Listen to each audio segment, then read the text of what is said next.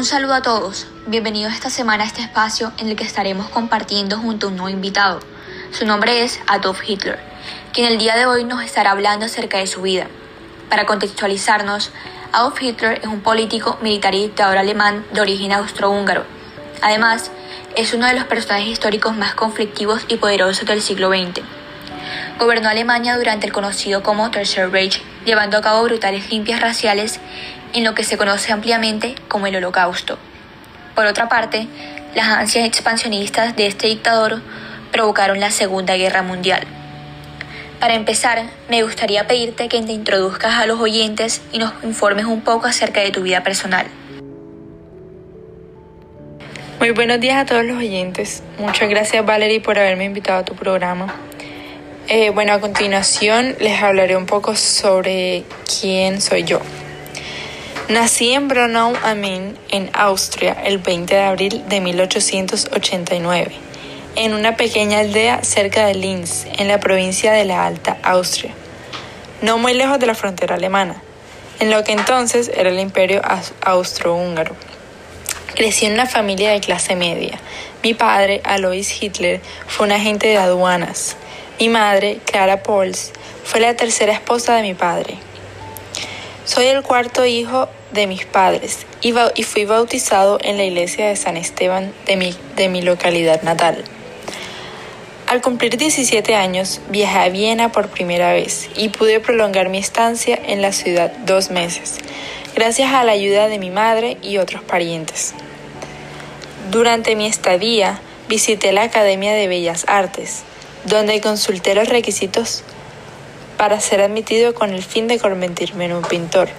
Ese era mi sueño. En octubre de 1907 regresé a Viena y presenté la prueba de admisión. Sin embargo, no logré ser admitido al no poseer el talento deseado, lo cual me decepcionó muchísimo. Luego llevé el poder al Partido Nacionalista Obrero Alemán o Partido Nazi, como muchos lo conocen, estableciendo un régimen totalitario durante el periodo conocido como Tercer Reich o Alemania nazi.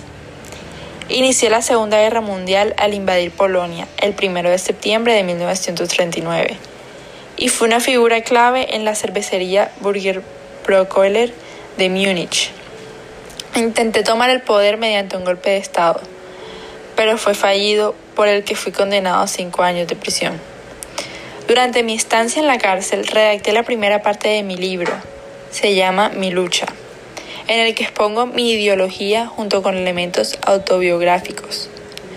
Yo siendo liberado ocho meses después, en 1924, obtuve creciente apoyo popular mediante la exaltación del pangermanismo, el, el antisemitismo y el anticomunismo, siendo de gran apoyo mi gran talento oratorio, apoyado también por la eficiente propaganda nazi.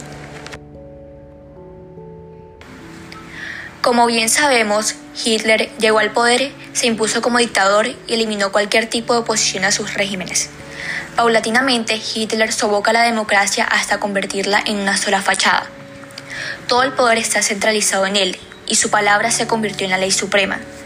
Por otra parte, estableció un régimen totalitario conocido como Tercer Reich Alemania nazi, caracterizado por sus políticas totalitarias y dictatoriales y sus ideologías racistas y ultranacionalistas, y es conocido más que nada por su papel en la Segunda Guerra Mundial y eventos relacionados, entre ellos la perpetración del Holocausto.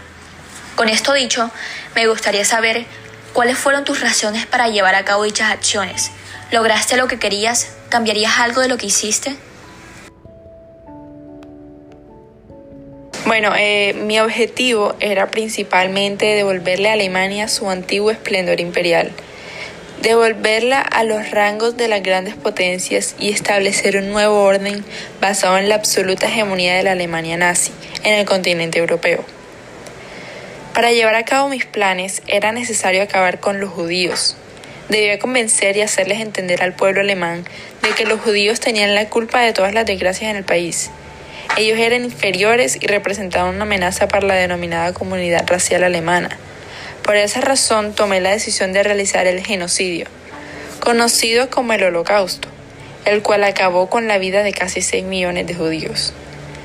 Y respecto a tu última pregunta, Valerie, sinceramente no cambiaría nada, ni me arrepiento de lo que hice, ya que pienso que eran medidas necesarias para nuestro país. Para finalizar, te agradezco por aceptar la invitación a participar en este espacio y por compartirnos un poco sobre tu vida personal. Fue muy interesante conocer los grandes momentos que marcaron tu vida y todas las decisiones que tomaste a lo largo de ella para el futuro de tu país. Bueno, aquí nos despedimos y no se olviden de estar atentos para el próximo podcast en mis redes sociales.